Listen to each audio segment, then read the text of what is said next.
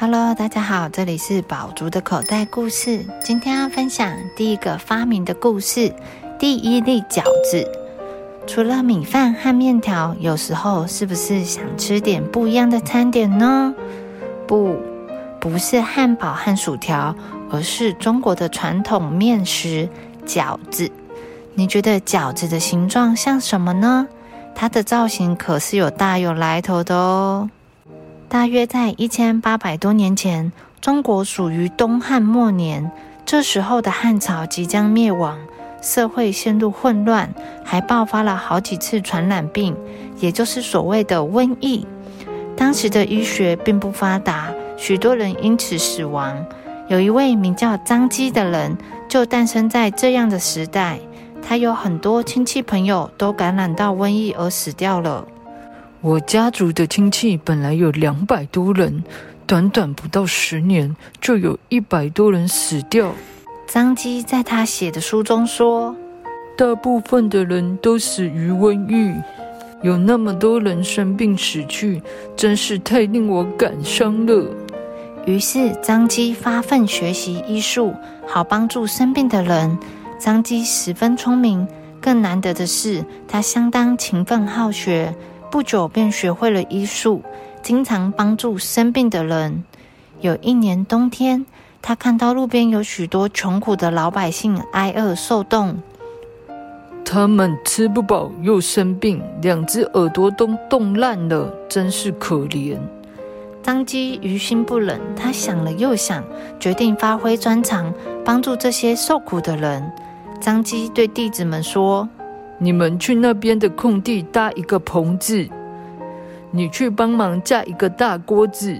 他对另外一名弟子说：“张基把辣椒、羊肉和一些可以去除风寒的药材放到锅子里熬煮，然后把这些东西捞出来，用刀子切碎，再用面皮包起来，捏成耳朵的样子，之后下锅煮熟。”快来哟！免费的汤药，大家都有份。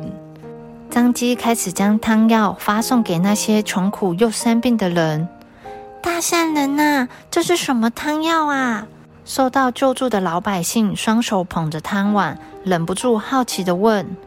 张基告诉他们：“这个耳朵状的东西叫做焦耳，每个人都可以分到一大碗汤，两个焦耳。”喝下这碗汤，吃下焦耳，身体的血液循环会变好，连耳朵都会暖和起来了呢。这能治好我的病吗？一个生病的老百姓问。你每天来这喝一碗，就会知道功效了。张基微笑着说。大家持续喝着张基发送的祛寒焦耳汤。到了过年的时候，冻伤的耳朵全好了。大家庆祝新的一年到来，也庆祝耳朵治愈了，就模仿张基把食物做成焦耳的样子，在过年的时候吃。大家把这种食物称为饺耳或是饺儿，也就是我们现在常吃的饺子。张基不仅医术高明，还怀有一颗慈悲的心，后人便尊称他为医圣。饺子的形状很特别，看起来像耳朵，像弯月，也像金元宝。我觉得它像混沌，也有人这样认为。那是什么啊？混沌就是都没有的原始状态呀！你看它整个都封闭起来，白白的一片，看不出来明显的五官或嘴脸，完全没有成型啊！于是也有人把饺子叫做混沌或馄饨。刚开始，饺子和馄饨是一样的东西。